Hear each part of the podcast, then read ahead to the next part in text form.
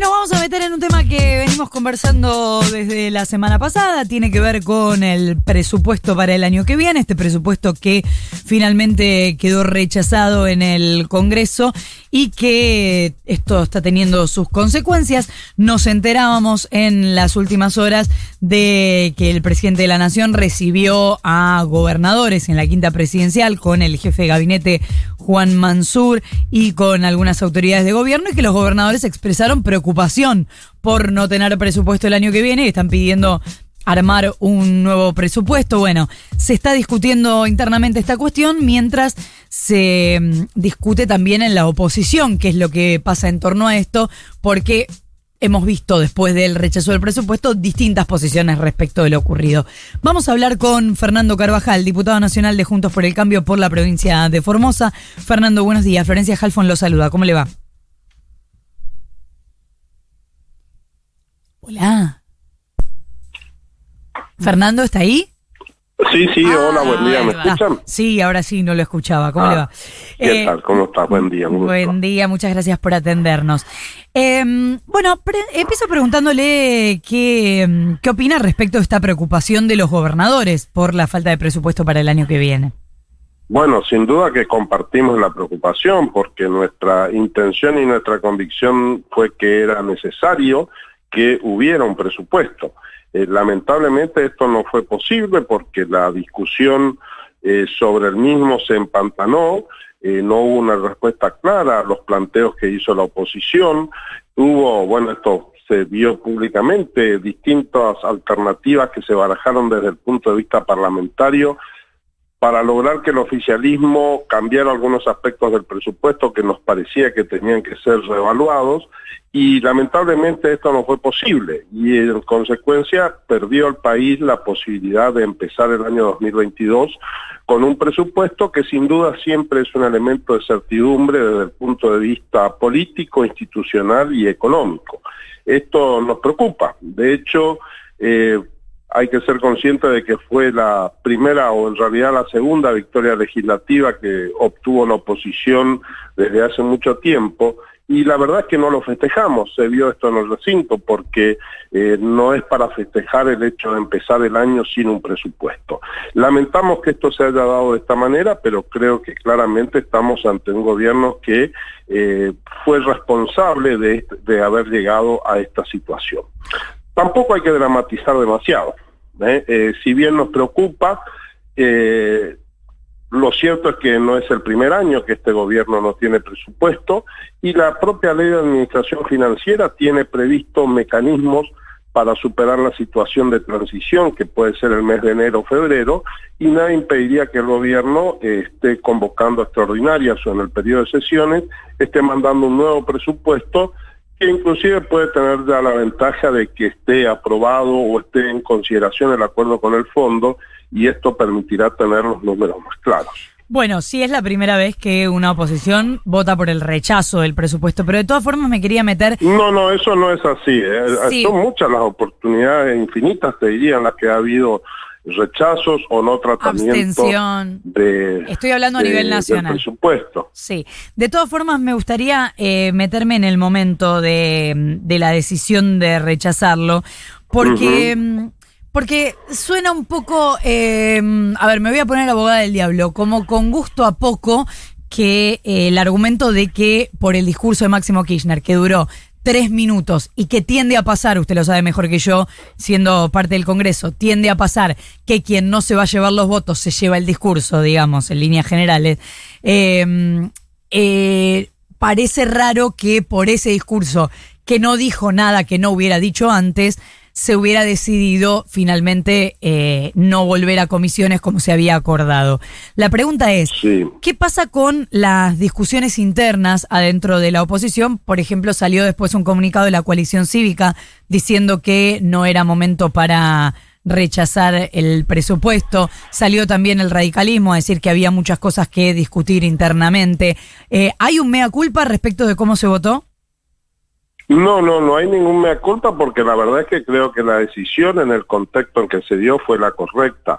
Eh, reitero, no era la solución deseable desde el punto de vista institucional, Lo que pasa es que había un presupuesto que tenía enorme inconsistencias, que se le pidió a los ministros que respondieran. Y frente a cada pedido de respuesta, cada cuestionamiento, en vez de responder puntualmente a esto, se produce esto que lamentablemente viene entorpeciendo el debate político y que es siempre estar culpando al otro de todo lo que pasa. Y esto fue en, el, contexto en que se da esta discusión, cuando la oposición estaba teniendo, tenía los números, porque hay que decir esto, la oposición tenía los números para rechazar el, presupuesto. No había intención de hacerlo por una cuestión de responsabilidad institucional. Ahora, esta responsabilidad institucional es compartida y obviamente que el oficialismo tiene una mayor cuota de responsabilidad institucional y el problema fue que quedó claro de que había un oficialismo que no estaba dispuesto a aceptar el rol que le toca a la oposición, que es justamente ponerle límites al poder. Si vos me decís, ¿hubo algo más en la discusión? Claro que hay algo más. Sin ninguna duda, acá estamos discutiendo y lo que se discutió y lo que se resolvió en esa sesión es cuál va a ser y cómo tiene que ser la relación entre oficialismo y oposición en el futuro un oficialismo que creía que podía seguir haciendo lo que quería porque tenía mayoría automática y una oposición que demostró de que el oficialismo ahora, si quiere avanzar en sus proyectos, va a tener que cambiar, va a tener que negociar y va a tener que consensuar. ¿Por qué? Porque este fue el resultado de las urnas.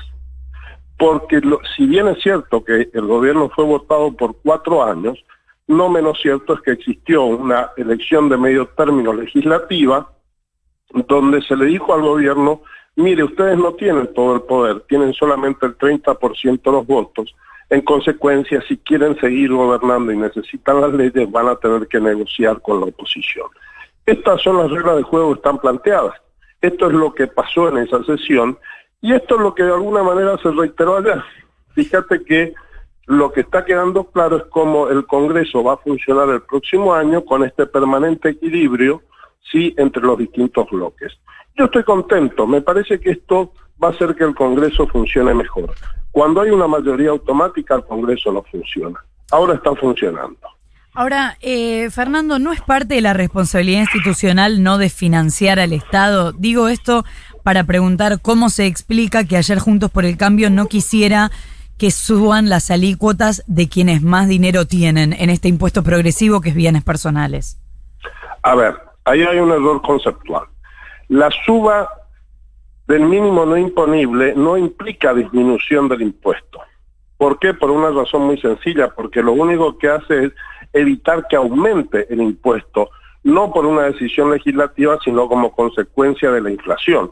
En consecuencia, en realidad esto tenía, tiene un costo en términos económicos, aunque no nominales, un costo eh, financiero igual a cero porque lo único que hace subir el mínimo imponible es mantener el mismo, en términos de valores, a los mismos contribuyentes que existían. No aprobar el aumento del mínimo lo que hace es que personas que no aumentaron su patrimonio en términos reales, pero sí en términos nominales, empiecen a pagar impuestos. En consecuencia, esta fue la razón por la cual el propio oficialismo en el Senado de la Nación, por unanimidad, aprobó este proyecto tal como lo sostuvo ayer la oposición. Proyecto que, por cierto, el oficialismo en la Cámara de Diputados, en esta actuación esquizofrénica, donde en una Cámara te aprueba el proyecto tal como viene y en la otra Cámara lo quieren cajonear, fue que se logró esta moción de preferencia y logramos este triunfo, que también lo vivimos como un triunfo de haber aumentado el mínimo no imponible. La cuestión de las eh, el aumento de las alícuotas. La verdad es que esto es un tema que yo creo que hay que discutirlo, pero me parece que hay que discutirlo en medio de una discusión general de la política tributaria. Bueno, pero eh, ¿no era una oportunidad para aprovechar? No, ¿sabes por qué? Porque el efecto que tuvimos fue que en vez de que esta ley que beneficia a, a los sectores de clase media y clase media baja que son los que quedaban alcanzados con los dos millones de pesos, si nosotros no hubiéramos metido esta cuestión, ayer hubiera sido ley. Ahora estamos en el aire porque tiene que volver al Senado y en consecuencia ahí vamos a saber si esto sale o no sale. Pero de todos modos. Discúlpeme, pero lo de clase media baja con, con dos millones me, me, se me complica un poco darle la derecha. ¿Te parece cuánto vale un vehículo? ¿Cuánto vale el, auto más barato del mercado hoy? Lo desconozco, pero yo no tengo. más de dos millones de pesos. Cualquier persona que tenga un auto vale más de dos millones de pesos un auto cero kilómetros. ¿Y cualquier persona que, tenga un auto es clase media baja? Son 10 mil dólares. Son 10 mil dólares. Sí. ¿A vos no te parece que tenés en cualquier provincia decenas de cientos de miles de personas que tienen un auto y una casa y que alcanzaban los dos millones de pesos. Me parece bien, pero eso no es clase media este baja. País no esté espero que este país no esté tan empobrecido. De todas formas, estoy de acuerdo. Es cierto que tenemos más de un 50% de pobreza, pero así todo, por suerte, sigue habiendo millones de personas que tienen un auto y una casa en este país. Está bien, igual eh, la, autopercepción de clase media termina siendo eh, casi todo el país, pero eh, de todas formas estoy de acuerdo con ese número, de hecho los senadores y los diputados también estuvieron de acuerdo. El asunto es si los que más tienen tienen que pagar más o no. Sí, sí, yo pienso que sí, sin ninguna duda. De esto no, tengo ninguna duda. Eh, de hecho, ya vienen pagando más. Yo creo que, por ejemplo, lo que es la escala de impuesto a las ganancias, una escala que ha sido achatada por el gobierno. Vos no te olvides que durante los años del kirchnerismo llegaron a pagar impuestos hasta eh, los directores de escuela en la provincia, en mi provincia han llegado a pagarlas empleados del Estado de nivel medio, como puede ser un director, un supervisor del sistema educativo, a través del achatamiento de las escalas llegaban a pagar. El, no haber, siempre se dice de que el impuesto inflacionario es el, que más ataca a los pobres, y esto es así. Y no actualizar las escalas eh, tributarias es un modo de cobrar el impuesto, y esto es lo que el gobierno estaba queriendo hacer, y lo hemos impedido. Entonces, empecemos a discutir en serio el sistema tributario. Yo, por supuesto que creo en un sistema progresivo, pero si hablamos del sistema progresivo y luego achatamos las escalas de impuesto a las ganancias, sin duda que el sistema no tiene nada de progresivo. Y un país donde seguimos, la principal fuente de ingresos sigue siendo el, el IVA, que es el más regresivo de los impuestos, entonces la verdad es que a discutir esto de manera aislada no tiende a, cambiar la matriz tributaria, sin perjuicio de que esto tiene también un enorme impacto sobre el comportamiento de los empresarios y no podemos desconocer de que hoy son muchos los empresarios que como consecuencia de estas políticas tributarias erráticas, espasmódicas, que estamos discutiendo una cosa, te aparecen con otra, esto sin duda va afectando el desarrollo general del país. ¿Hubo enojo con los diputados Brower y González por no haber asistido ayer y que se perdiera la votación? Y no sé si enojo es la palabra, pero yo en lo personal, por supuesto que estoy molesto porque era la posibilidad de este, haber sacado el proyecto en forma tal como había venido del, Senado de la Nación, aprobado por unanimidad. Bueno, ellos tienen su, su explicación, es público y ha sido dada pero sin duda que es así. De todos modos, reitero, me parece que no, no tenemos que analizar esto en términos de ganadores y perdedores, sino tenemos que analizarlo en términos del funcionamiento del cuerpo legislativo. Está claro que lo que va a pasar es que hay un bloque oficialista que está en minoría, que tiene enormes dificultades para aceptar esto, y un bloque eh, opositor que, como bien decías vos, y lo comparto, tiene una composición muy variopinta y que nos obliga a estar muy atentos y que no tenemos margen de error. Y esto está bueno porque así tiene que funcionar la Cámara de Diputados de la Nación, con discusión, con búsqueda de acuerdos. Quizás de esta manera logremos superar esta grieta y no vivir esto en términos de un Boca River, sino de que fruto de este equilibrio, de esta discusión y este debate, vayamos mejorando la calidad del modo en que funciona el Congreso de la Nación. Por lo menos de mi parte esta es la intención y creo que es lo que está pasando cuando hay un Congreso con fuerzas equilibradas. Estaba leyendo, le pregunto ya metiéndome un poquito en Formosa, estaba leyendo hace unos días que, eh, corríjame si me equivoco, Formosa es de las provincias que más porcentaje de vacunación tienen en terceras dosis, si no la más.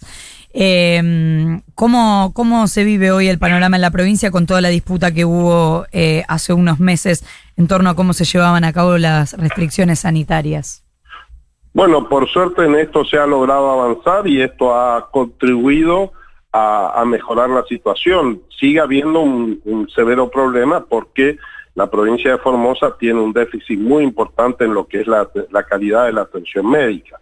Esto se ve en la capital, pero no hablemos de lo que es el interior de la provincia, donde hay eh, extensas zonas del territorio donde hay una carencia de médicos. El gobierno de la provincia es cierto que ha invertido mucho en hospitales, eh, hay hospitales en el interior que son muy lindos, con aire acondicionado y todo, pero lo que no consiguen son médicos y enfermeros que vayan a atenderlos. Entonces, esto sin duda genera un enorme problema sanitario. De todos modos, es cierto que se ha avanzado en, la vacunación, así que en esto estamos un poco más tranquilos porque sin duda que la vacuna es el gran camino para evitar esto y una profundización de, los índices de enfermedad que reitero, en el caso de Formosa, mientras no tuvimos casos, eh, esto funcionó, pero cuando empezaron a aparecer los casos se vieron todas las falencias del sistema sanitario y por eso fue que fueron mucho la cantidad de fallecimientos que tuvimos que lamentar. Por suerte ahora esto no está y por suerte tampoco eh, el gobierno está volviendo a las medidas violatorias de los derechos humanos que denunció Amnistía Internacional y que hemos padecido los formoseños durante muchos meses. Es Fernando Carvajal, diputado nacional de Juntos por el Cambio. ¿Están dispuestos a votar el plan plurianual? Pues estamos dispuestos a votar todos los proyectos del gobierno en la medida en que el gobierno esté dispuesto a discutirlos. Si el gobierno cree que va a venir con paquetes cerrados y que nosotros les vamos a certificar esto, no va a suceder, esto es lo que ha quedado claro. Ahora, tampoco tenemos una oposición de eh, oposición a todos los proyectos por el hecho que vengan desde el Ejecutivo. Pero reitero, el, Ejecutivo tiene que entender que ahora está en minoría, tiene que entender que sacó poco más del 30% de los votos y que en estos dos años de gobierno tiene que empezar a gobernar con un sentido democrático y de discusión de los proyectos. Si discute va a tener una oposición como demostramos que vamos a ir al recinto, nos vamos a sentar a discutir y no vamos a tener una posición obstruccionista. Ahora, si nos traen paquetes cerrados, van a volver a chocar contra la pared. Gracias, diputado, por habernos atendido. Ha sido un gusto. Igualmente. 8 de la mañana en punto 24.8 la temperatura en la ciudad de Buenos Aires. Futurock. Se hace sentir.